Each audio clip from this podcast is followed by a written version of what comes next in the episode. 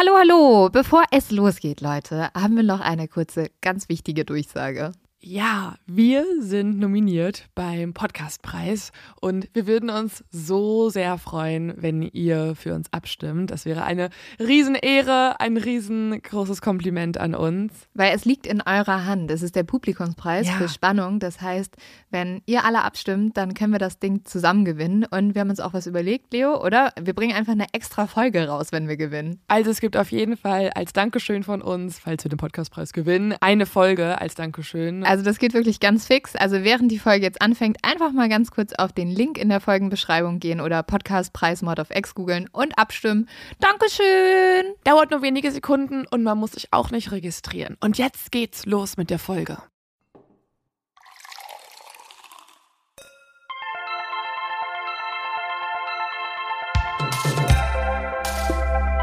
Mord auf X.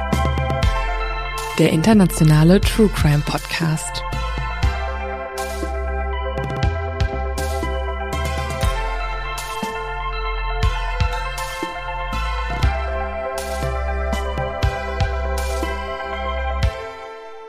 Hallo Leo. Hallo und herzlich willkommen bei Mord of X, unserer 17. Folge. Uh, Wir haben ein das geht so schnell. 17-jähriges, 17, wir haben 17-folgiges Jubiläum. Ah. Huhu. Das wird ja nicht mehr lange gehen, weil wir sterben dann alle am Coronavirus. Hm, shit. Aber, Aber- vorher werden wir noch bezahlt von unseren Firmen, weil alle, die jetzt zu Hause bleiben müssen wegen Corona, werden bezahlt weiterhin. Das ist schon nicht schlecht. Das ist schon echt ganz Das Ding geil. ist, ich muss einfach wieder zu meiner Mutter ziehen, glaube ich. Also, keine Ahnung, eigentlich nicht. Aber meine Mutter hatte immer so eine äh, Speisekammer und die war einfach so krass ausgerüstet. Ich glaube, da kannst du egal was dich einbunkern und 10.000 Jahre überleben. Ja, ich habe vorhin schon einem Freund geschrieben in Berlin, der ähm, sehr so Start-up-affin ist und immer dem, alle möglichen neuen Ideen direkt umsetzt als Start-up. Letztens hat er irgendwie noch so eine Facebook-Seite für Tierarztbesuche, keine Ahnung. Ähm, sehr kreativ. Krasses Startup. Ey. Ich glaube, das geht ganz gut ab. Äh, ich habe ihm geschrieben, dass er mal eine Seite gründen sollte, ähm, was hilft bei corona.de und da einfach ganz normale Grippeschutz-Sachen verkauft oder irgendwelche Mundschütze und so und dann wieder zum Millionär. Ey, ich habe heute gerade erst eine Meldung gelesen, irgendwie Mundschütze, Mundschütze? Ja, Mundschütze werden, äh, Mundschutzi. ne, jedenfalls gibt es eine Firma, die die verkauft, aber die funktionieren gar nicht und die kosten 100 Euro. Also Leute profitieren halt von allem, ne? Egal was. Aber apropos, Deswegen, ja, wir müssen es eigentlich, vielleicht ist es lukrativer als ein True Crime Podcast. Wir müssen schnell umsteigen auf ähm, Corona-Experten. ja, ist genauso verwerflich auch wie ein True Crime Podcast. Ja, genau, vor allem, weil Leute sterben an Corona. Ja, ich glaube, kein guter Plan. Aber in dem Sinne ähm, würde ich sagen, mal Cheers. äh, Mit diesem Bier. Ja. Obwohl du schon die ganze Zeit so ein bisschen rumhustest. Ja, ich huste halt immer noch. Und das äh, macht mir Angst, Nein, es ist kein dass Corona. du vielleicht hier auch was verschweigst. Also, wenn wir nächste Woche noch da sind, ist alles gut. Ich warte immer noch Und drauf. sonst komme ich zu dir ins Krankenhaus und wir nehmen da auf, damit Ja. wir auch wirklich jeden Montag publizieren. Also, Hauptsache, wir publizieren, ne? Ich warte immer noch darauf, dass gemischtes Hack den ersten dreckigen Witz zu Corona Haben bringt. die nicht einen über, obwohl nee, das war ähm, Sturm. Sabine. Oh Mann, oh Ja. Mann. Da dachte ich mir so, wenn die jetzt keinen Shitstorm bekommen, Ja, safe. Von mir kriegen sie den Love Storm.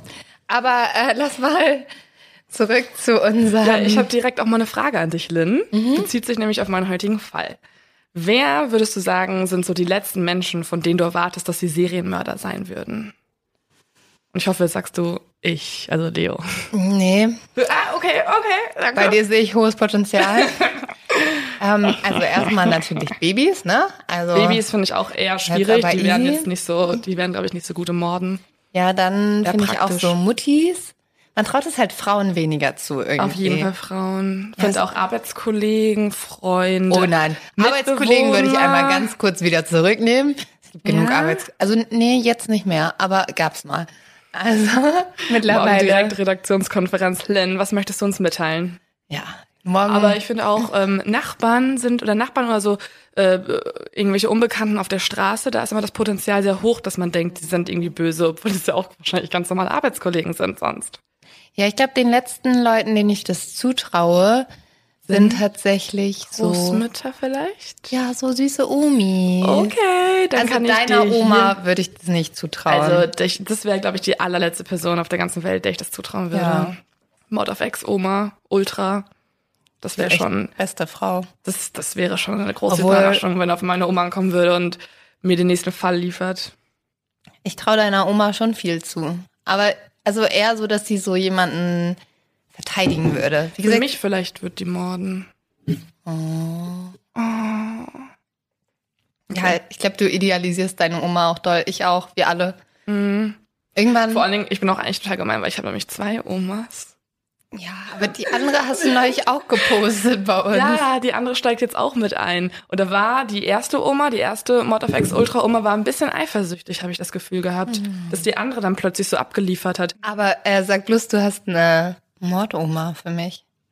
Ich habe eine Mordoma für dich. Mein Gott. Also wir müssen aber jetzt kurz einen Cliffhanger machen, weil wir haben ja noch unser zu dumm zum Verbrechen.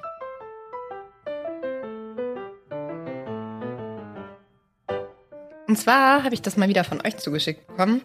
Also Leute, äh, ich wüsste gar Der nicht. Leo-Tipp ist heute übrigens auch von euch. Also hey, Ja, wir wissen gar nicht mehr, was wir ohne euch machen. Hä, ich dachte, der Leo-Tipp ist so ein Film, den wir zusammen geschaut haben. Mhm, mhm. Oder fandst Stimmt, du den dann doch das nicht mal so Doch, den gut? fand ich doch richtig gut. Dann Okay. mache ich den, ja. Kleiner Teaser. Und zwar geht mein zu dumm zum Verbrechen um einen Einbrecher in Bielefeld. Der ist nämlich in einen Bürokomplex eingestiegen und hat, nachdem er da alles Mögliche mitgehen lassen, hat äh, seinen Personalausweis da liegen lassen. Und noch was anderes. Und zwar finde ich, ist das sehr Mord of X-Style, nämlich eine Flasche Sekt. Aber eine leere. Weil anscheinend hat er die da ausgetrunken, während er das alles ausgeraubt hat. Aber so ist es auf jeden Fall lustiger. Also Ja, ich wenn man auch. ein bisschen angetrunken den Raubüberfall startet. Aber das erklärt, glaube ich, auch, warum er den Personalausweis da Ja. liegen lassen hat. Und vor allen Dingen ist ja auch DNA dann an der Flasche. Ja. Stell dir mal vor, Doppeldumm. der ist halt danach noch feiern gegangen. Das war sozusagen sein Vortrinken. Dann kommst Aber nicht in den Club reingekommen, weil er den Perso nicht ja, hatte. oder er ist halt irgendwie in den Club reingekommen und dann kommst du so am nächsten Morgen, wachst du auf in deinem Bett und bist so, fuck, ich habe meinen Perso verloren, weil du den nicht mehr findest. Dann bist du so, okay, hoffentlich im Club, hoffentlich im Club, nicht beim Ding dong, nicht beim. Raub. Ja. Naja, das war nicht so smart. Aber ich will jetzt alles Aber über sehr die... Exig. Auf jeden. Ich will jetzt alles über die Omi hören. Ja, die Omi, die Mord-Omi. Und zwar hat sie nicht den Titel Mord-Omi, sondern The Giggling Granny, was ich eigentlich mindestens genauso gruselig finde oder oh mein Gott. äh, kurios. Äh, Das heißt auf Deutsch ähm, die kichernde Oma. Und die kichernde Oma hat sehr viel ja, gemordet. Und zwar vor allem in den Südstaaten Amerikas. Hier ist nämlich die Giggling Granny, oder beziehungsweise sie war eigentlich viel bekannter als Nanny Doss. Aber wenn wir jetzt von der Oma reden, wie alt war die? Ähm, die war, sie hat schon sehr früh gestartet. Und ich starte generell jetzt erstmal Ah, okay. Ich starte jetzt erstmal bei ihrer Kindheit, damit man ein bisschen verstehen kann, wann es eigentlich so losging mit den eher dunkleren Seiten an Nanny und ähm, wie sie dazu geworden ist. Vor allem ist Nanny eine eher kuriose Mörderin, weil sie nicht nur ja eine Frau ist, was sehr selten ist. Es gibt zum Beispiel Studien von der Stanford University, die besagen, dass nur 11,4 Prozent aller Serienmörder weiblich sind. Das heißt, die ist eigentlich ja einer Minderheit zugeschrieben. Und auch ihre Erscheinung war alles andere als normal. Als man sie nämlich dann später vor dem Gericht von Journalisten fotografiert und befragt hat, da waren alle Journalisten absolut, ja, irgendwie fasziniert, aber auch schockiert zugleich, weil sie die ganze Zeit gelacht hat, während des Verhörs, während, wäh- während sie im Gericht war. Sie hat immer gelacht, auch als sie gefragt wurde in Interviews. Sie hat immer ein, ein Lächeln auf dem Gesicht, war sehr charmant, sehr freundlich und auch ihre äußerliche Erscheinung war nicht die, die man bei einem Serienmörder sich vorstellen würde. Also generell sind das ja oft Menschen, bei denen man sich das generell nicht vorstellen würde, weil es aussieht wie jeder andere, wie du und ich. Aber bei ihr ist es besonders absurd, weil sie einfach halt diese typische Omi ist. Sie hat Locken, sie ist so ein bisschen mollig, sie trägt eine Brille, sehr gesellig, sehr aufgeschlossen. Und vor allem tut sie das, was sehr viele Omas tun. Sie liebt es zu kochen und sich um andere Menschen zu kümmern. Vielleicht ist es doch deine Oma. Ja, das Eine hört sich also so eine ein bisschen Vorgängerin ähnlich deiner an. Oma. Wie ist also die Giggling Granny zu einer Giggling Granny geworden? Und dafür müssen wir einmal zurück in ihre Kindheit gehen. Und zwar wurde Nanny Doss eigentlich als Nancy Hazel geboren am 4. November 1905. Ähm, wir sind in Alabama in der Stadt Blue Mountain und man hat sie schon ganz schnell umbenannt, weil sie nämlich auch als Baby immer sehr süß war, sie hat sehr viel gelacht und dann dachten sich die Eltern, okay, irgendwie passt dann Nanny viel besser als Nancy Hazel. Sie ist auf einem Bauernhof groß geworden, in einer Familie, in der es sehr wichtig war, dass man nach außen hin ein gutes Bild oder ein heiles Bild versucht zu bewahren. Eigentlich war nämlich die Familie sehr arm und der Vater auch sehr, sehr streng. Es war eigentlich schon fast psychischer Missbrauch der Kinder und auch der Frau, weil James Hazel, Nannys Vater, hat der Familie nichts erlaubt. Niemand durfte raus, niemand durfte an gesellschaftlichen Events teilnehmen. Ja, es gab nicht genug zu essen. Die Frau und die Kinder dürfen sich nicht schminken. Sie dürfen sich auch keiner in seinen Augen ähm, anzügige Kleidung anziehen und werden quasi isoliert von der Umwelt und auch von ja gesellschaftlichen. Wie, das klingt ja fast wie die Mama von Ed Gein. Ja, es ist auf jeden Fall immer wieder eine Kindheit, die sehr einem sehr leid tun kann. Er selber sagt immer, dass es zum Schutz der Familie sei. Also, dass er, er begründet sozusagen, dass er ein Control Freak sein darf. Weil wenn er das nicht so, wenn er nicht so viel verbietet und so viel isoliert, dann könnte irgendwas passieren. Und er möchte ja auch, dass er immer dieser Grund, warum Frauen sich dann irgendwie ganz viel anziehen sollen und so, weil sie dann selbst schuld wären, wenn irgendwas passiert. Ah, ne? ja, also okay. Stichwort ist in der nächsten Video viral.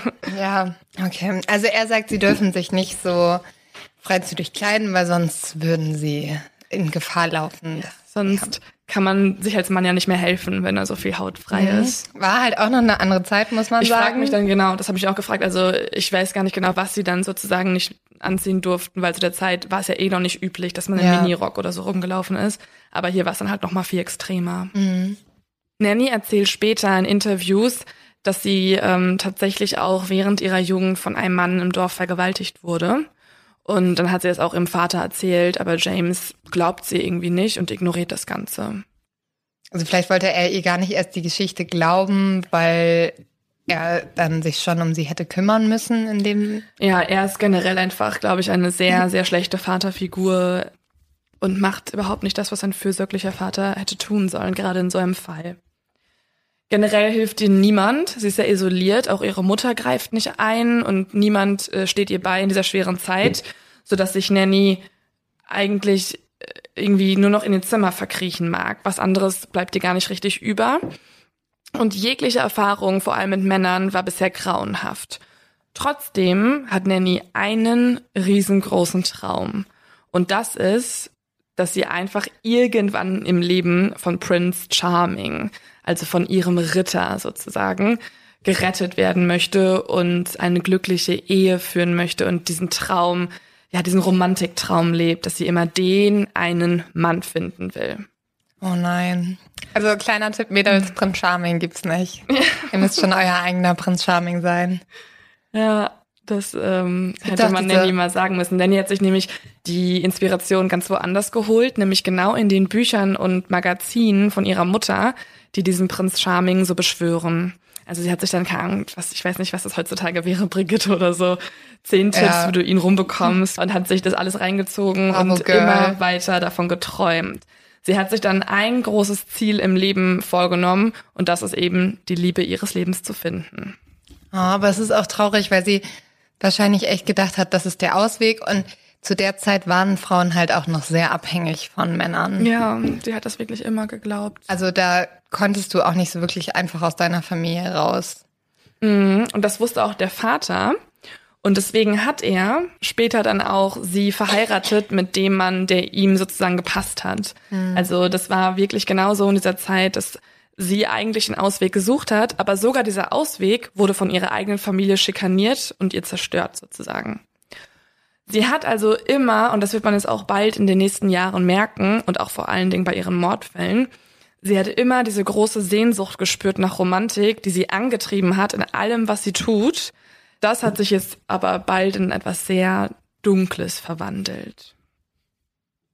Als Nanny dann im Jahr 1921 gerade mal 16 Jahre alt ist, drängt ihr Vater James sie zu dieser Hochzeit, von der ich gerade schon erzählt hatte, mit einem Mann, den er selber ausgesucht hat. Und zwar ist dieser Mann Charlie Braggs. Nanny hatte Charlie Braggs erst vier Monate vorher kennengelernt und ist immer noch 16 Jahre alt, also beides nicht ideal. Und trotzdem wird sie sozusagen zwangsverheiratet mit Charlie. Die Intention des Vaters war hier ganz klar, dass er weiterhin die Kontrolle über sie haben kann und dass er auch finanziell etwas weniger aufkommen muss. Also weil Charlie dann dementsprechend für Nanny sorgen muss und ja, James mehr Geld hat. Nanny selbst sagt, Zitat später, ich wurde 1921 verheiratet, weil mein Vater es so wollte, mit einem Jungen, den ich erst vier oder fünf Monate kannte, der keine Familie hatte, nur eine Mutter, die unverheiratet war und die Kontrolle über mein komplettes Leben ausübte. Sie sah nie ein, was sie falsch machte, aber hatte mich unter ihrer Kontrolle. Oh Gott, sie hat noch nicht einmal meine eigene Mutter über Nacht bei mir schlafen lassen. Also es war ähm, die Mutter von Charlie Braggs, also Nannys Schwiegermutter jetzt in diesem Fall, ist selber noch ledig, also beziehungsweise oder wieder geschieden und zieht bei Nanny und Charlie mit ein. Mhm. Und sie benimmt sich genau gleich wie James. Also wieder wird Nanny verboten, das Haus zu verlassen, die Freizeit richtig zu gestalten, wie sie es möchte. Nanny muss immer wieder im Haushalt helfen, aber ähm, die Mutter von Charlie klagt darüber, dass sie auch noch nicht mal diese einfachsten Haushaltspflichten richtig ausüben könnte. Und ja, die Stimmung ist schon wieder genau wie vorher auch. Sie ist also wieder ähm, in der Kontrolle von einer anderen Person. Trotzdem bleiben Charlie und Nanny relativ lange zusammen. Sie bekommen nämlich von 1921 bis 1927 vier Kinder. Boah. Mhm, also die Nanny wird sehr, sehr jung Mutter und auch in sehr schnellem Abstand immer wieder. Das passiert, wenn man nicht verhütet. Ja, sehr guter Einwand, Lynn. Ich wollte ja noch mal ein bisschen Jugendschutz hier reinhauen. Ja, wir haben überraschend viele junge Hörer. Ja. Nein, aber das ist natürlich irgendwie, dann hat man früher, da hat man ja auch mehr Kinder bekommen, weil halt nicht so verhütet wurde. Und nicht verhütet werden konnte. Ja. Ja. Also, das ist ja die, die Grundvoraussetzung, dass man es kann. Ähm, Charlie war auch während dieser ganzen Zeit, obwohl die beiden so viele Kinder bekommen, eigentlich gar keine Unterstützung. Er hat nämlich immer wieder mit anderen Frauen betrogen. Äh, gar nicht mal der Prince Charming, den sie sich so mhm. erhofft hatte. Überhaupt gar nicht. Und ja, irgendwie war dann wieder alles schrecklich. Also die herrische, kontrollierende Mutter von Charlie, Charlie, der ihr fremd geht, Nanny, die erst 20 Jahre alt ist. Boah. Eine harte Situation und deswegen fängt Nanny an, in diesem Moment einfach ihr Leben, also sie versucht ihr Leben irgendwie zu vergessen, trinkt sehr viel, raucht sehr viel, um dem so ein bisschen zu entfliehen. Aber trotz dieser ganzen schrecklichen Taten sagen, also sagt zumindest Charlie später einem Journalisten, dass er in dieser Zeit gemerkt hätte, dass mit Nanny auch irgendwas nicht stimmt. Also, dass sie auf irgendeine Art und Weise gefährlich wirkt und düster. Und vor allem, wenn sich die beiden gestritten haben, dann meinte Charlie, hätte er Angst vor ihr gehabt und hätte auch Gefahr gewittert. Er sagt dann sogar Zitat, wenn Nanny wütend war, habe ich nichts gegessen, was sie zubereitet hat. Und ich habe nichts getrunken, was im Haus herumstand. Uh, das ist aber schon eine krasse mhm. Aussage. Ja, also er schöpft hier auf jeden Fall gut Verdacht. Mhm. Dabei muss man sagen, er hat das auch erst später gesagt, als ja, Nanny dann schon okay. verhaftet wurde. Also, äh, diese, ja, also natürlich kannst du dir die Vergangenheit immer besser deuten, als wenn es in dem Moment jetzt so passiert mhm. wäre. Und jetzt die erste Triggerwarnung in diesem Fall. Äh, es ist nämlich nicht so, nicht so harmlos. Und zwar ist es ein Tag im Frühjahr im Jahr 1927. Die beiden haben, wie gesagt, vier Kinder. Charlies arbeiten und als er zurückkommt und das Haus betritt, hört er nur ein ganz lautes Schreien. Und zwar schreien die beiden mittleren Kinder, also zu dem Zeitpunkt sind die um die zwei bis drei Jahre alt, die schreien vor Schmerzen. Sie oh quälen Gott. sich, es wirkt sogar eigentlich eher wie ein Todeskampf. Kurze Zeit später, nachdem Charlie das sieht, sterben die beiden auch. Aber was haben die? Laut Nanny haben die beiden eine Lebensmittelvergiftung. Also, also die liegen im Bett oder wie? Mhm. Also ich weiß nicht genau, wo die lagen. Das ist äh, alles ja Anfang der 1900, ja jetzt dementsprechend 20er Jahre. Es gibt auch nicht äh, unendlich viele Informationen zu diesem Fall, die man recherchieren konnte. Aber die beiden sind auf jeden Fall so krank, dass die danach sterben und Nanny selber angibt, dass es eine Lebensmittelvergiftung sei und alle auch auf eine Autopsie verzichten, weil sie ähm, ja Nanny halt glauben. Ist ja auch klar, wenn eine Mutter ihre beiden mittleren Kinder verliert, dann sind die meisten Trauernden natürlich auch in großem Mitleid für Nanny. Ja, klar. Charlie aber ist misstrauischer als die anderen. Also auch wenn die Polizei hier auf die Autopsie äh, verzichtet, zweifelt Charlie an Nannys Unschuld und glaubt, dass Nanny die Kinder eventuell vergiftet haben könnte. Aber dann hat er schon früh Verdacht ja, geschöpft. Ja, doch jetzt, ja. Und er hat dann auch die älteste Tochter, die heißt Malvina, die hat er genommen und ist geflohen. Er möchte bei der Frau nicht weiterleben, hat er gesagt. Mhm. Jedoch lässt er das Baby Florine in Nannys Obhut. Und jetzt muss man sich mal vorstellen, jetzt lebt Nanny mit zwei Kindern, äh, mit einer, mit einem Baby alleine als alleinerziehende Mutter. Das ist ja auch zu dieser Zeit ein sehr unübliches Bild. Also wenn Frauen. Warum hat er denn das Baby da gelassen? Das, keine Ahnung, das weiß man nicht. Also Charlie ist auch nicht der beste Vater gewesen und auch nicht der beste Ehemann und hat auch viel gekämpft in seinem Leben scheinbar. Und ähm, ich weiß nicht, ob er einfach in Windeseile irgendeine Tochter nur genommen hat und dann gegangen ist. So. Und Baby. Na, welche nehme ich? Dich, dich oder? Das Baby schreit so viel. Ja. Ja, aber ja, vielleicht kann, kann doch nicht Windeln aber wechseln. kann das nicht echt der Grund sein, wenn man drüber nachdenkt? Weil mit Melvina hat er vielleicht schon ein bisschen eine andere Beziehung aufgebaut. Das Baby ist halt so, das Baby muss bei der Mutter sein oder keine Ahnung. Warum nimmt dann die Melvina nur mit? Ich weiß es nicht. Ja, ja, okay, vielleicht hat er echt nicht so eine enge Bildung, äh, Bildung auch nicht. Nee, aber nicht so eine enge Bindung mm. zum Baby.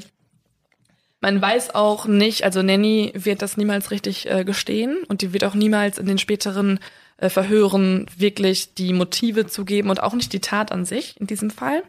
Deswegen weiß man nicht, warum sie ihre Töchter umgebracht hat. Auf jeden Fall sind hier die Vermutungen, dass Nanny eventuell aus Rache gehandelt haben könnte, weil Charlie sie ja betrogen hat.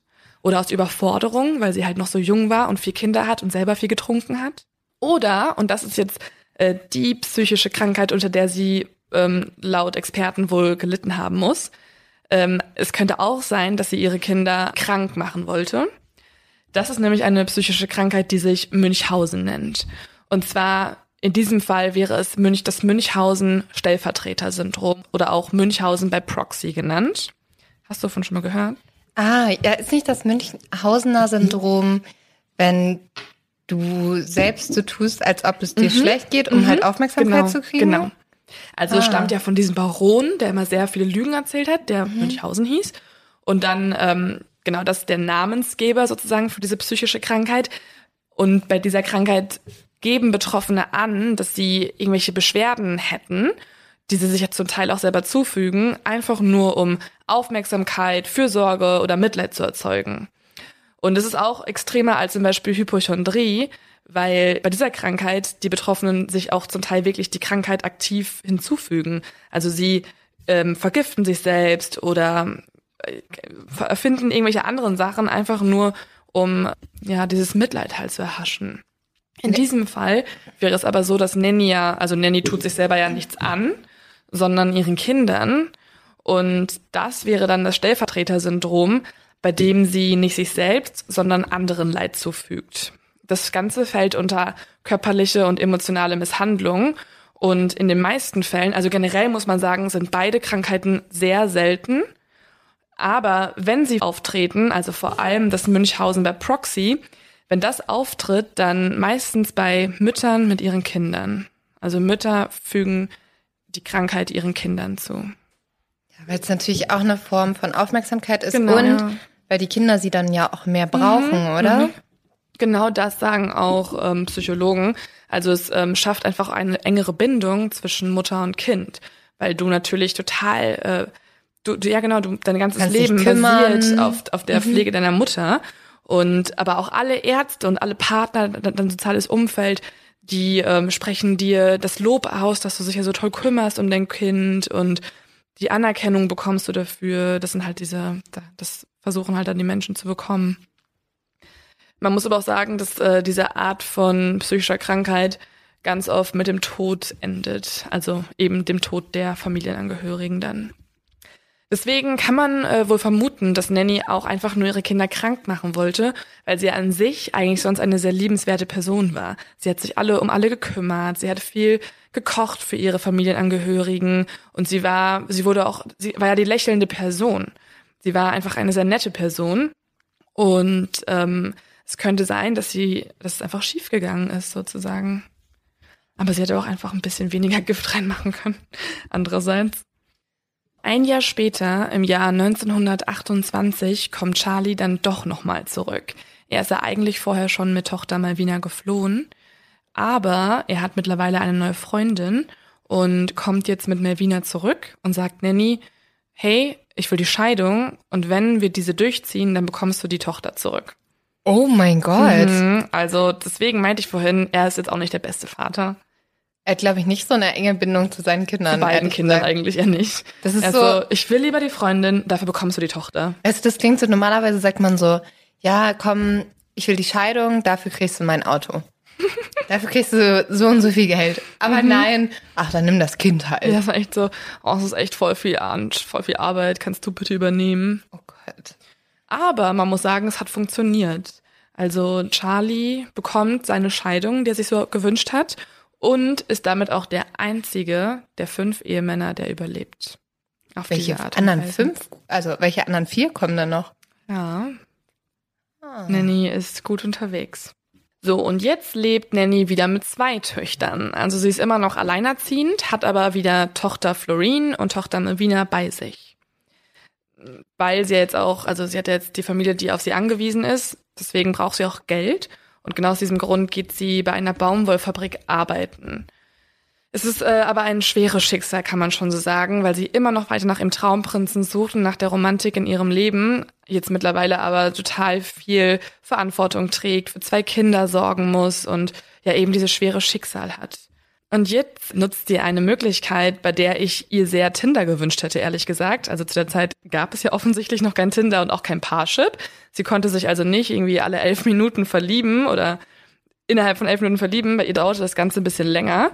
Sie musste nämlich die Zeitung aufschlagen und sich ähm, Kontaktanzeigen durchlesen.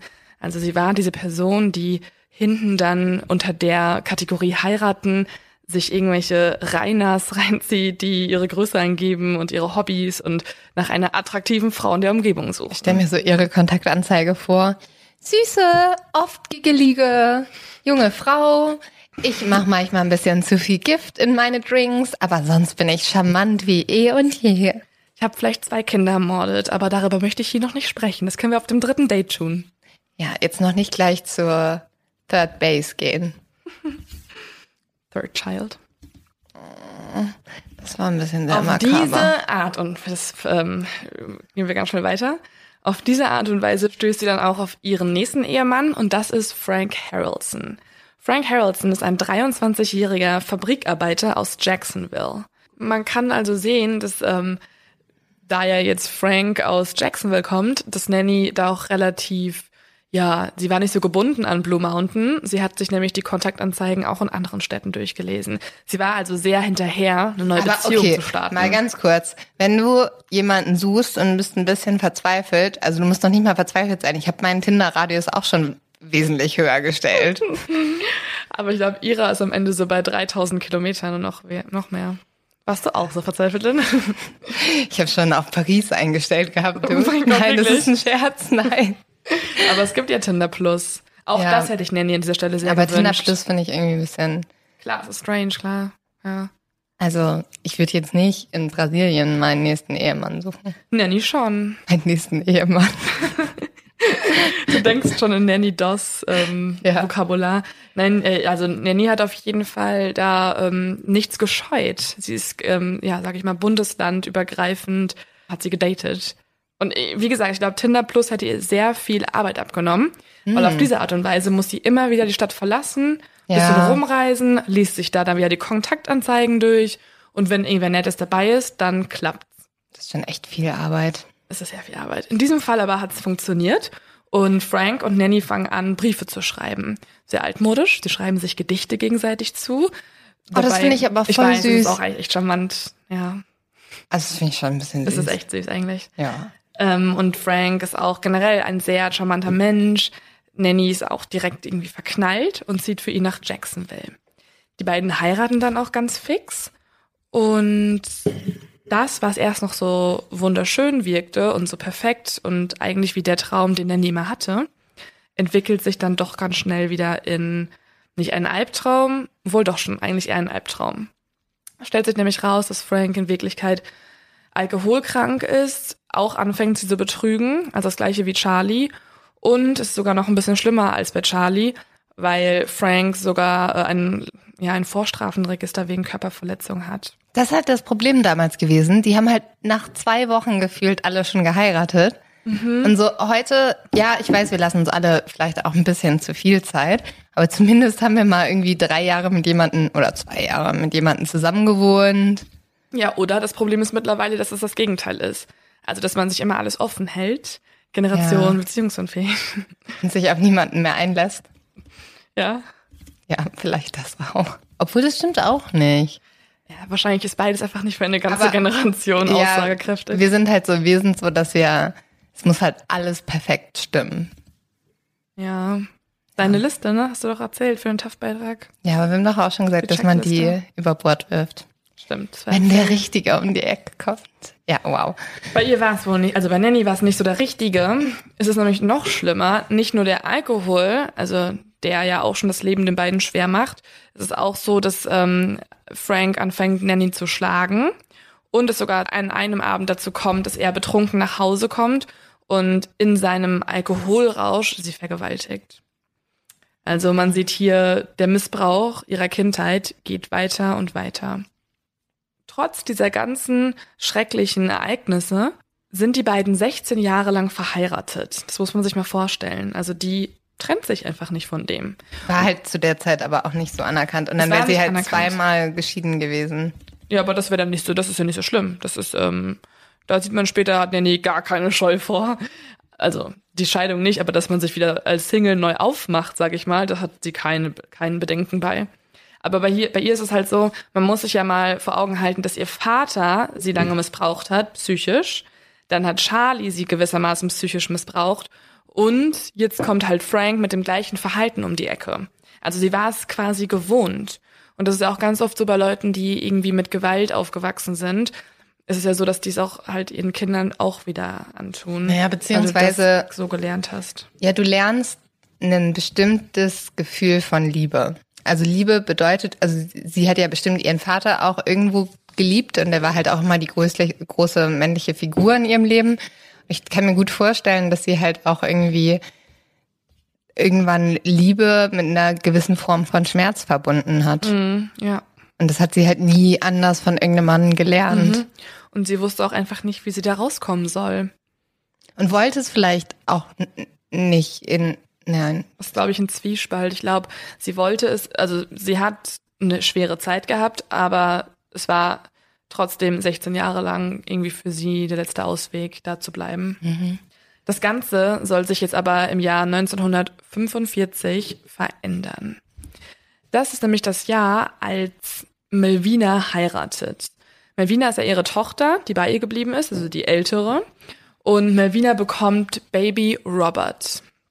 Also Nanny wird jetzt an diesem Zeitpunkt zur Großmutter, zur Giggling Granny. Und man kann sagen, eigentlich ist Nanny eine ganz süße Großmutter. Sie ist super aufmerksam, ganz lieb und sie ist da bekannt dafür, dass sie für Melvina und Baby Robert ganz viel backt. Gleichzeitig trinkt sie aber viel und leidet auch unter ihrer und Franks Armut. Die beiden haben nicht viel Geld. Das bringt Nanny im Grunde dazu, dass sie eine Idee hat und eine Lebensversicherung auf Baby Robert abschließt. Und jetzt kann man sich denken, was passiert. Sie schließt eine Versicherung mit 500 Dollar ab. Das ist heutzutage umgerechnet über 7000 Dollar.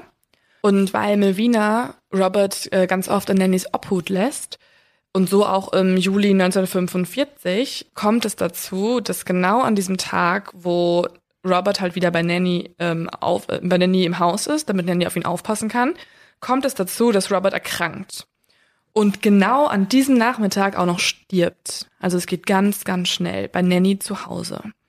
Die Todesursache, wie man später feststellt, ist Asphyxie, also ein Sauerstoffmangel, der einen Atemstillstand hervorruft. Und ja, es ist einfach, also so wie ich das verstanden habe, kommt das oft bei Herz-Kreislauf-Versagen vor, bei Krampfanfällen oder wenn jemand mit einem Kissen erstickt wird. Einige Wochen später holt sich dann niemand anderes als Nanny das Geld aus der Lebensversicherung von Baby Robert. Allerdings muss man sagen, dass niemand irgendwas vermutet hat. Also niemand geht zur Polizei. Die Tochter nimmt ja auch nicht an, dass ihre eigene Mutter plötzlich ihr Baby Robert ermordet hätte. Und alle gehen davon aus, dass das einfach halt seine Todesursache, seine Krankheit war. Und dann unglücklicherweise genau dann passiert es, als Baby Robert bei Nanny war. Trotzdem, bei der Beerdigung von Baby Robert sagt Frank, also Nannys aktueller Ehemann, Zitat, ich werde der Nächste sein. Also irgendwas vermutet er scheinbar doch. Melvina ist mittlerweile wieder schwanger und zwar mit ihrem zweiten Baby und Nanny unterstützt sie dabei sehr viel. Auch bei der Geburt steht Nanny neben dem Bett. Wahrscheinlich schon die Lebensversicherung fürs nächste Baby abgeschlossen. Für das Ungeborene. Ja. nee, soweit nicht. Ähm, es ist nämlich so, dass Nanny eigentlich wieder eine gute Mutter ist. Also sie unterstützt sie sehr und als dann alle im Kreissaal stehen nach der Entbindung und die Ärzte dann gehen, sind nur noch Malvina und eben das neugeborene Baby an der Seite und Nanny im Raum. Und jetzt wird's wieder sehr verstörend für alle Eltern. Achtung. Es kommt nämlich jetzt dazu, dass, und so beschreibt es Melvina später, dass Melvina in ihrem ja eher schummrigen Zustand sehen kann, wie ihre Mutter an der Seite vorbeihuscht, eine Nadel holt und in das Gehirn des Neugeborenen rammt. Mm. Ja, sau gruselig. Also so, sie hat so eine Art Nietstift benutzt, dass man auch hinten am Ohrring oh Gott. hat dieses dünne, ja. Melvina berichtet aber auch das nicht der Polizei. Jetzt fragt man sich, warum nicht? Es ist aber so, dass Melvina halt immer noch in diesem Zustand der, ja, nach Schmerzen, der Geburt, unglaublichen Schmerzen, Schmerzen. Naja, nach der Geburt auch noch so krass? Du bist, glaube ich, vollkommen fix und fertig. ne? ja. sie ist einfach vollkommen ausgenockt. Also wenn du schon fertig. mal Periodenkrämpfe hattest, Aber na, also ist ja nach der Geburt, das Baby war ja schon. bist ja trotzdem dann ein bisschen durch mit dem Ja, sie, äh, genau. Und das ist auch der Grund, warum sie das nie der Polizei berichtet, weil sie einfach annimmt, dass sie sich wohl geirrt haben muss. Also sie kann das gar nicht glauben, dass ihre eigene Mutter, also das ist ja die absurdeste Vorstellung, die du jemals hast. Du willst ja niemals davon ausgehen, wenn deine liebende, sonst eigentlich liebende Mutter plötzlich eine Nadel rausholt. Man, hat, man merkt aber jetzt schon, dass die Morde, die, die Abstände zwischen den Morden immer kürzer werden. Also Nanny muss scheinbar so ein bisschen Geschmack daran gefunden haben. Zwei Monate nur, nachdem Baby Robert gestorben ist oder ermordet wurde, im September 1949, ist auch Frank an der Reihe. Frank ist an diesem Abend mal wieder auch unterwegs, zieht um die Häuser, trinkt sehr viel, kommt sturzbetrunken nach Hause. Und jetzt kommt es zu der Nacht, von der ich vorhin schon erzählt habe. Er fängt an, ähm, Nanny zu vergewaltigen. Und das macht, das ist, glaube ich, bei Nanny der letzte Tropfen, so dass sie am nächsten Morgen draußen vor dem Haus die Likörflasche, die Frank da liegen gelassen hat, nimmt und mit Arsen vermischt. Also sie vergiftet ihn mit dem Gift Arsen. Frank stirbt noch am gleichen Abend. Auch Frank hat die gleichen Symptome wie Nannys Töchter. Aber auch hier ist die Polizei, ja, wieder irgendwie der Meinung, das ist alles ganz normal, weil Frank war ja ein schwerer Alkoholiker und wir sind ja mittlerweile auch in Jacksonville und nicht mehr in Blue Mountain. Deswegen verbindet dann niemand in den Abteilungen der Polizei irgendeine, ja, irgendeinen Zusammenhang. Man muss auch sagen, dass das Gift, was Nanny benutzt, also Arsen, ein, eigentlich ein Spurenelement ist, das wir alle in uns tragen. Oder zumindest für Tiere ist es ein essentielles Spurenelement. Und es ist sozusagen, es löst die Symptome aus, die auch mit ganz vielen anderen Krankheiten verbunden werden und ist super schwer herauszufinden. Also wenn jemand stirbt an irgendwie einem Herzkreislaufversagen, dann geht man ja von einem Herzkreislaufversagen aus und würde nicht, man müsste, oder anders gesagt, man müsste in ganz vielen Todesfällen auf Arsen prüfen, weil die Symptome immer gleich sind. Du hast halt keinen Einschusswunden oder so, sondern du hast einen ganz normalen Sterbefall, wie man es überall gewohnt ist. Jetzt mittlerweile, also wir sind jetzt Anfang der 50er Jahre, können wir sagen, dass Nanny bereits fünf Menschen ermordet hat. Zwei Töchter, ihre beiden mittleren Töchter, zwei Enkelkinder, also Baby Robert und das andere Kind von ihrer Tochter Melvina und ihren Ehemann Frank. Bei der Hauptzahl dieser Morde hat sie den gleichen Modus operandi verwendet, also Arsen, das Gift. Und am liebsten hat sie es in einem selbstgebackenen Kuchen untergemischt. Ich finde es so heftig, dass sie aber halt nur Leute aus ihrer Familie umgebracht hat. Mhm. Also man sagt mhm. das ja bei Frauen sowieso, mhm, dass mhm. die halt eher im Bekanntenkreis mhm. morden. Aber ich finde es schon irgendwie, also dann kann es ja nicht nur aus Mordlust gewesen sein. Na, warum nicht? Weil dann hätte sie doch auch andere Leute umbringen können, oder? Sie hätte ja jedem ihrer aber Nachbarn ein Stück Kuchen denn, vorbeibringen können. Aber Mordlust und das Versicherungsgeld ist doch der einzige Antrieb hier. Ja, aber vielleicht hatte sie auch irgendwie, keine Ahnung, vielleicht wollte sie eigentlich keine Mutter sein oder mhm. sowas. Also ich, ich habe das Gefühl, irgendwas muss noch dahinter stecken, wenn mhm. es halt immer Leute sind, die ihr sehr nahe stehen. Man nimmt ja an, dass, also, dass die halt eben unter Münchhausen bei Proxy ja, leidet und durch die Mordfälle in ihrem Umfeld gehen die Menschen ja auch davon aus, oder beziehungsweise. Und da bekommt durch, sie auch Mitleid. Genau, bekommt sie das Mitleid und sie ist die Trauernde, die Witwe und muss wieder von vorne anfangen und alle kümmern sich um sie und so weiter. Und vielleicht auch, wenn halt gerade so eine Trennung zu der Zeit nicht so möglich war oder so, dann war es halt leichter zu morden. Nein. Ich frag, ja. Der einfachste Ausweg. Ja. Ich frage mich so ein bisschen nur, warum musste sie dann das Zweitgeborene auch noch ermorden? Also, weil das ist ja wirklich, das kam ja gerade erst auf die Welt. Sie hat noch nicht mal Versicherungsgeld bekommen. Sie musste aus keiner äh, toxischen Beziehung raus. Es war einfach nur das zweite Baby ihrer Tochter. Hat sie ihre Tochter ermordet irgendwann? Mm -mm. Also vielleicht sie hat zwei Kinder ermordet, aber nicht die Melvina. Nee. Vielleicht wollte sie die auch für sich haben und hatte Angst, dass sie sie sozusagen als Tochter verliert, mhm. sobald die selber Mutter wird. Wir werden aber auch später noch sehen, dass sie ab einem gewissen Zeitpunkt auch so mordet, dass man das wirklich nicht mehr mehr begründen kann, außer sagen würde, das hat ihr irgendwie gefallen und irgendwas gebracht. Also irgendeinen Kick gebracht. Sie In mordet diesem, noch weiter. Sie mordet immer noch weiter, genau. Also wie gesagt, gerade hat sie erst erst in Anführungszeichen fünf Menschen umgebracht. Jetzt werden ihre Abstände der Morde aber noch schneller. Sie ist jetzt also wieder Single und guckt wieder in die Kontaktanzeigen. Mittlerweile hat sie aber auch schon so ein paar Städte durch, sage ich mal, und reist weiter von Südstaat zu Südstaat, um einen neuen Mann zu finden. Sie liest sich hier für alle Zeitungen durch und wird dann irgendwann auch wieder fündig. Diesmal in North Carolina in der Stadt Lexington. Hier hat sie nämlich in einer Kontaktanzeige Artie Lanning gefunden. Und jetzt kommt's. Nach drei Tagen sind die beiden verheiratet. Jetzt ging's richtig schnell. Boah, das geht so schnell. Mhm. Davor waren es immer noch, ich sag mal, drei Monate oder so. Jetzt drei Tage. Ich brauche schon drei Monate, bis ich mit jemandem zusammen sein kann. Gefühl. Das ist auch schon schnell.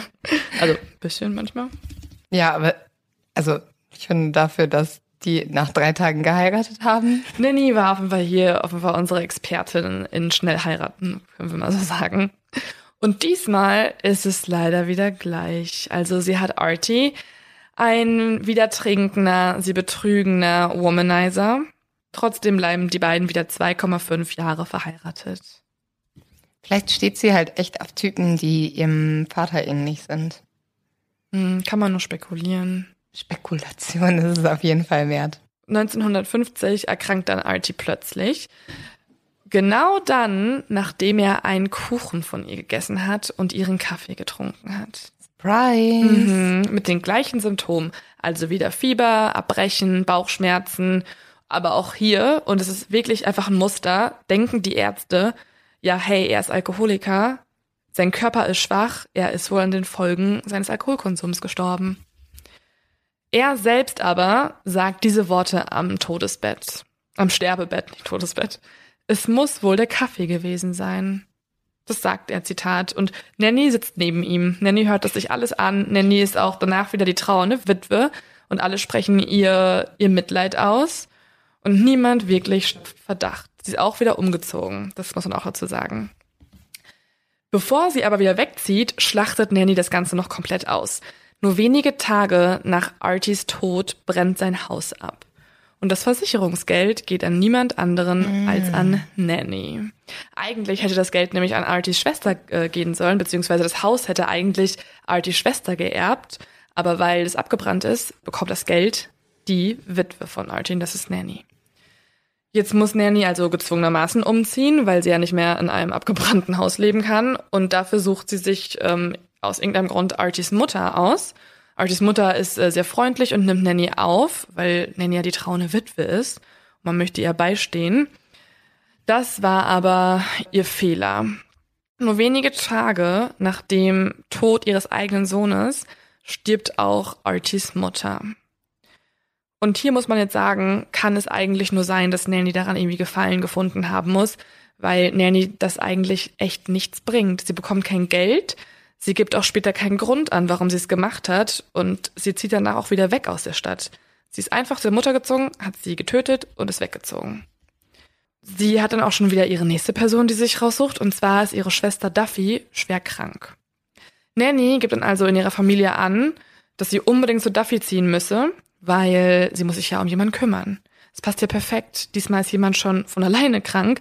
Nanny kann also als helfende Seele direkt zu ihr eilen und sich um sie kümmern. Jedoch stirbt ab dem Moment, wo Nanny bei ihr ist, Duffy ganz schnell.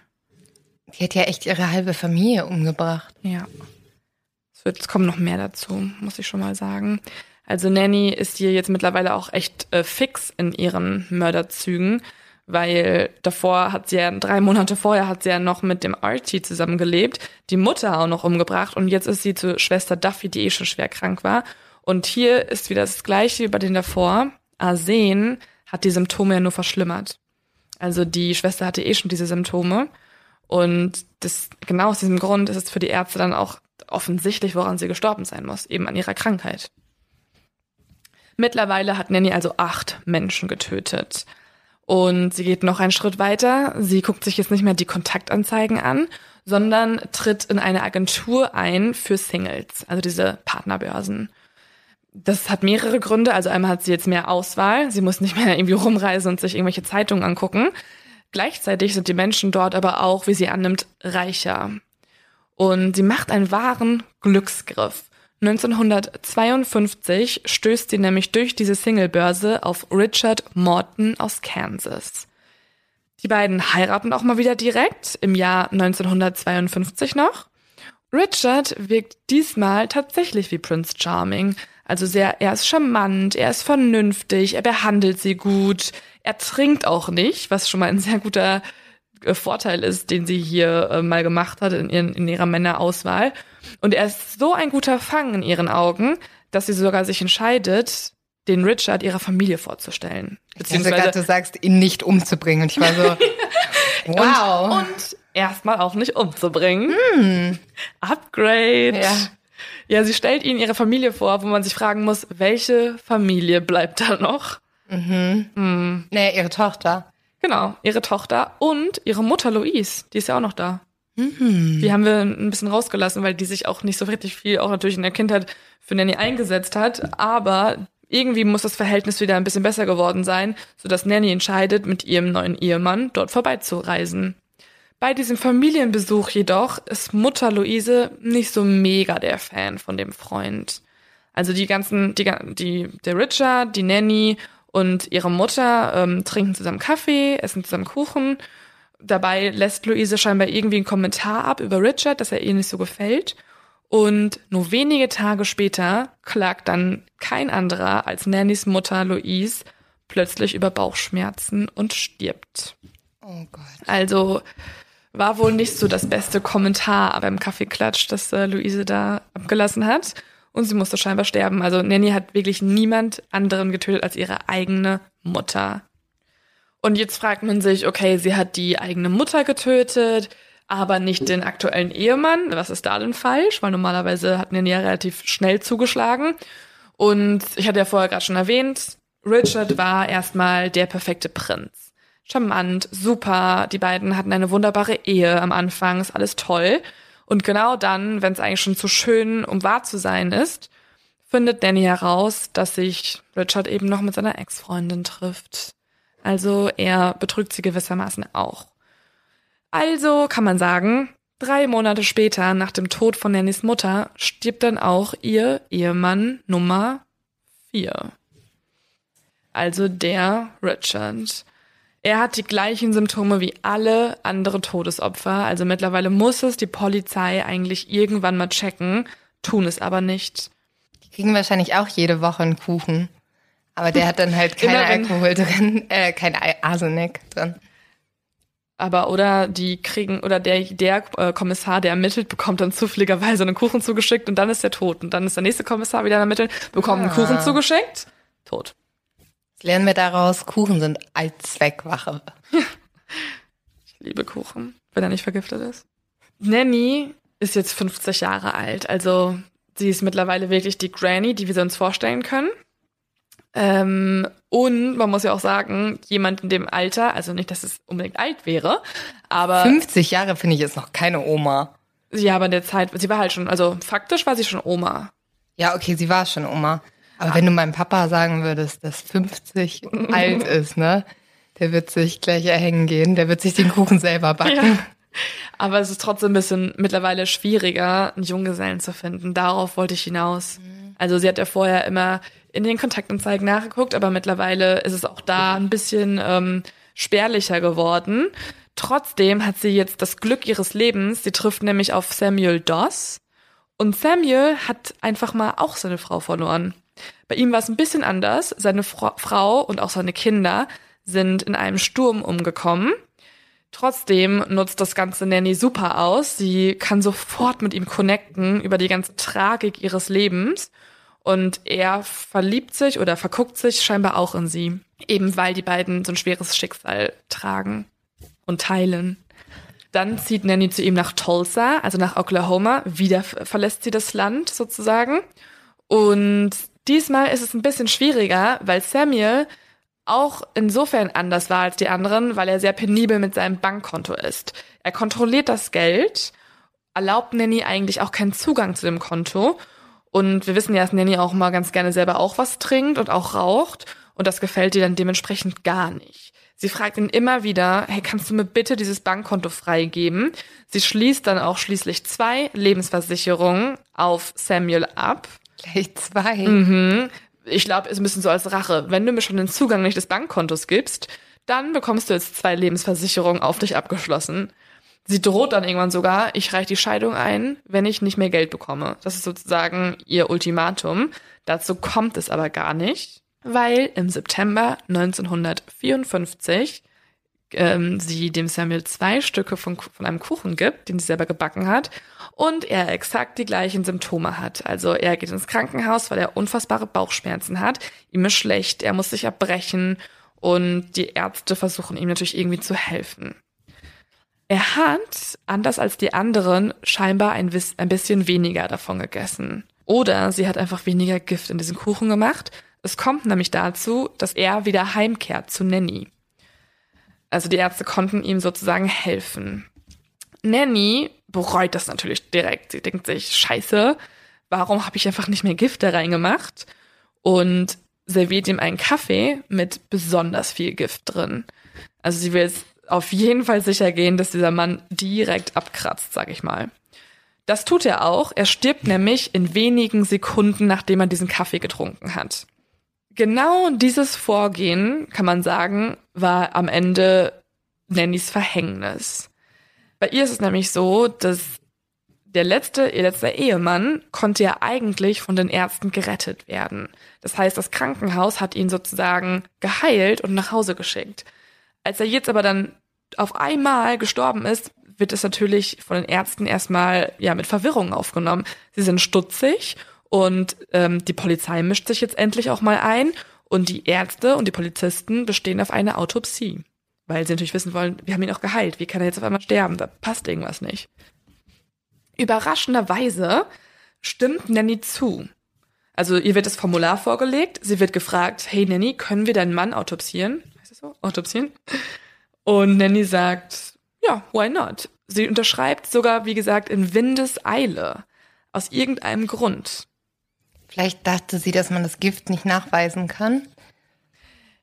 Mm, dann wir, ja, also ich glaube, man kann festhalten, dass Nanny zu diesem Zeitpunkt schon eigentlich eher größenwahnsinnig ist. Mhm. Weil sie ja so oft gemordet hat, sie wurde nie dafür gefasst. Über 27 Jahre mittlerweile ist sie sozusagen auf der Flucht und irgendwann nimmt sie einfach an, dass sie alles könnte, glaube ich. Also vielleicht auch irgendwie narzisstische Züge in sich trägt und sich schlauer als die Polizei empfindet. Wir wissen es nicht. Sie unterschreibt also das Formular und will eigentlich dann direkt mal die Stadt verlassen. Das ist ja auch immer ihr Vorgehen. Diesmal ist es aber so, dass sie in Telsa ja nur knapp ein Jahr war. Normalerweise war sie in ihren anderen Ehen ja etwas länger und hat sich dann auch schon mit den Leuten in der Stadt gut verstanden. Man kannte sie als liebevolle Mutter und Ehefrau und niemand hat irgendwas angenommen. In diesem Fall ist es jedoch anders. Die Menschen dachten sich schon, irgendwas ist mit ihr komisch. Sie war knapp ein Jahr da, ihr Mann stirbt und dann will sie direkt wegziehen. Auch die Polizei findet das äh, alles sehr verdächtigt und fängt an, sie zu interviewen oder zu befragen, ehrlich gesagt. Als sie dann zum Beispiel auch fragen, ob Nanny irgendwas gegen die Autopsie hätte, da antwortet sie, Zitat, erstmal lacht sie, deswegen ja auch Giggling Granny, Nanny lacht immer, auch bei dem Verhör. Und sie antwortet nämlich, ja natürlich, jetzt zum creepy Lachen, sonst könnte es ja auch noch wen anders erwischen. Also wenn sie das, wenn die sozusagen nicht nachforschen können, an was er gestorben ist, könnte es ja noch jemand anderes erwischen. Vielleicht wollte sie auch, dass jemand sie endlich mal aufhält. Ich glaube schon. Ich glaube, sie wollte es auch so ein bisschen die Anerkennung. Mhm. Auch die Polizei ist super überrascht. Also sowas haben sie echt noch nie gesehen, dass ihr, ähm, ja, ihr Mordverdächtiger einfach die ganze Zeit grinst. Nanny kichert, lacht und macht auch immer wieder Scherze. Sie versteht sich mit allen Polizisten gut und wirkt ja, wirkt irgendwie total liebenswürdig, aber auch irgendwie strange. Also irgendwie psychopathisch auch schon fast. Weil wenn dein Mann gestorben ist, dann trauerst du ja erstmal. Bei Nanny war es nicht so. Nanny lacht sehr viel. Ja, vielleicht hat sie sich gefreut, dass sie so viel Aufmerksamkeit bekommen hat. Hm, vielleicht wirklich. Und dass so viele Menschen ja einfach von ihr was wissen wollten. Und jetzt ähm, kommt es auch dazu, dass die Polizei endlich mal in ihrer Vergangenheit gräbt. Und als sie dann Nanny auch nach Richard Morton fragen, also nach dem Ehemann, den sie davor schon getötet hatte, da sagt Nanny, dass sie den einfach nicht kennt. Sie gibt an, hey, nö, kenne ich nicht. Die Polizei wird stutzig, weil sie Nanny jetzt in diesem Fall bei einer Lüge erwischen. Sie haben nämlich schon längst die Eheurkunde von Nanny und als sie dann Nanny diese Eheurkunde zeigen, lacht Nanny wieder und meint dann so, ups, dann habe ich sie wohl gerade angelogen. Mittlerweile gibt es also so viele Beweise, dass sie Nanny zu einem Geständnis zwingen. Und sie fangen auch an, die Leichen der anderen Opfer zu untersuchen und finden in den Körpern das Gift. Sie sagen also Nanny, was sie gefunden haben und, und sie wird also sozusagen zu einem Geständnis ja, gebeten und Nanny gibt dann sogar an, wenn sie ihren Liebesroman zurückbekäme, der ihr bei der, ähm, ja, als sie interviewt werden sollte, wurde dieser Liebesroman konfisziert. Den hat sie da gerade gelesen, oder wieso? Der hat sie immer bei sich scheinbar. Okay. Ähm, mit dem ist sie aufs Polizeirevier gelaufen. Wenn sie den zurückbekommen würde, dann gesteht sie alles und gibt, ein, gibt beim Verhör das Geständnis ab. Also man sieht ja auch wieder, scheinbar hat sie dieses Ideal nach Romantik so sehr vorangetrieben, dass ihr anscheinend ein Geständnis, äh, dass, es, dass sie das eingeht, um einfach ihren Romantikroman zurückzubekommen. Sie gesteht dann ihre acht Morde, also vier Ehemänner, die sie umgebracht hat. Sie gesteht den Mord am Enkelsohn. Sie gesteht den Mord an ihrer Schwiegermutter, an ihrer eigenen Tochter und an ihrer Schwester. Die einzigen, die sie jetzt nicht aktiv sozusagen gesteht, sind die der ersten beiden Kinder und ihres Enkelsohns Babys. Bei den Geständnissen kichert sie ununterbrochen. Sie kichert sogar und verrät, dass sie einen weiteren Mord schon geplant hat, und zwar den am sechsten Ehemann.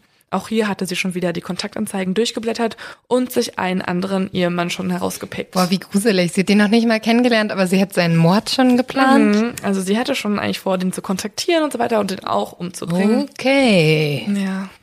Das ist auch mal ein guter Plan für eine Ehe auf Tinder in der Tinder-Bio. Ich suche mein nächstes Mordopfer.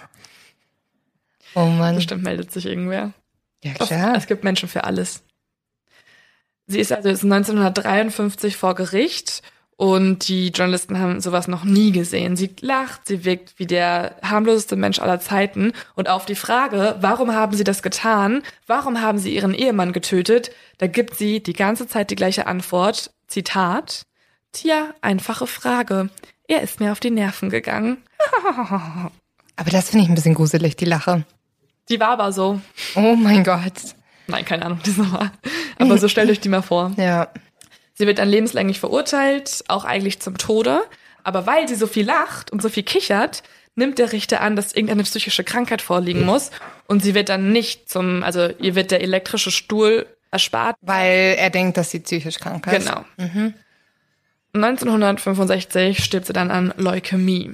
Also auch vielleicht dann ein bisschen ironisch, dass viele der Folgen oder der Symptome, die dieses Gift auch bei den Opfern ausgelöst hat, bei ihr dann auch so zutreffen. Ja, auf jeden Fall. Aber ich finde wirklich, alles an diesem Fall ist so richtig typisch, ja, wie du dir nicht einen Mord vorstellst. Gar nicht, ne? Also auch so, wie sie die Leute umgebracht hat, ist so eine richtige Oma-Art. Weil du hast sowieso immer Angst, wenn du zu deiner Oma gehst, dass du halt über gemässelt wirst, weil du halt so viel Kuchen essen musst.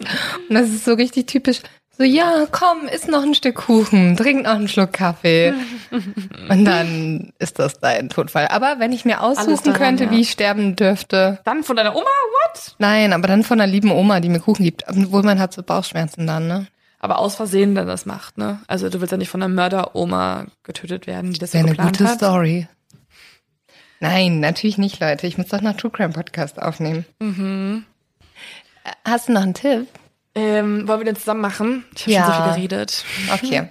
Wir Äh, waren nämlich im Kino für den Leo-Tipp, diesmal aktiv auf der Suche nach einem neuen Tipp. Nein, wir hatten ein Date. Ja, stimmt. Endlich mal haben wir irgendwas anderes gemacht, außer Und Podcast dann- aufzunehmen. Und dann war es durch Zufall doch wieder True Crime. Ja, es war ein richtig guter Film, muss ich sagen. Der hieß Bombshell und der geht um einen Skandal, der 2016 bei Fox News stattgefunden hat und darum, wie der damalige Chef von Fox News mehrere Frauen belästigt oder auch teilweise missbraucht hat, beziehungsweise sich Frauen da auf bestimmte Sachen eingelassen haben, weil sie sich erhofft haben, eine bessere Stellung zu bekommen. Und ich fand den Film super krass, super beeindruckend. Ähm, wir arbeiten ja auch beide im Mediengeschäft und dass das vier Jahre her ist, ist einerseits ganz schön krass, andererseits ähm, ja, muss man sagen, äh, ich glaube, es tut ganz gut, wenn man mal darauf hinweist, dass Sexismus auch in der Medienbranche ein großes Problem ist. Oder? Ja, schon. Auf Aber gut gemacht, fand ich, Voll. oder? Ich finde, ähm, ich finde es so krass, weil man auch so ein bisschen Einblick in äh, Fox News bekommt. Das ist ja der konservative Sender in den USA. Ähm, und ja, so ein bisschen in die Kulissen blickt, nach welchen Kriterien die eigentlich ihre Quote vorantreiben und so. Es ist sehr irgendwie interessant für alle, die sich ein bisschen für Medien interessieren, finde ich auch, ja. Ja, und außerdem eine super Top-Besetzung. Also gefühlt äh, jede Frau, jede Schauspielerin, die Rang und Namen hatte, hat da mitgespielt, wenn auch Also- irgendwie in der kleinsten Rolle. Äh, Ich glaube, Leute haben auch schon angefangen zu kommentieren, dass der Film auf jeden Fall äh, den Oscar für beste Kostüm bekommt. Also die sahen wirklich alle original aus, wie die Journalisten, die sie auch porträtieren da drin. Also Megan Kelly oder so ist so perfekt dargestellt. Also die Haare und so, das Kostüm, Schminke. Ja, guckt euch das an. Ja. Ist auf jeden Fall ein guter Film. Und jetzt essen wir Kuchen. Ja, aber nicht vergifteten Kuchen, würde ich sagen. In dem Sinne, euch eine schöne Woche. Nochmal Exen, wir haben unser ähm, Ritual ein bisschen vernachlässigt. Ja, ich habe schon ausgetrunken. Aber das ist doch cool, dass wir trotzdem mal anstoßen. Ja, auf jeden Mit Fall. einer leeren Flasche. Nur für eure Soundkulisse. Genau. Und ähm, ja, wir hoffen, unser 17-folgiges hat euch gefallen. Lasst euch nicht von eurer Oma vergiften. Bis zum nächsten Ruft Mal. sie ruhig mal wieder an und sagt, dass ihr sie vermisst. Tschüss!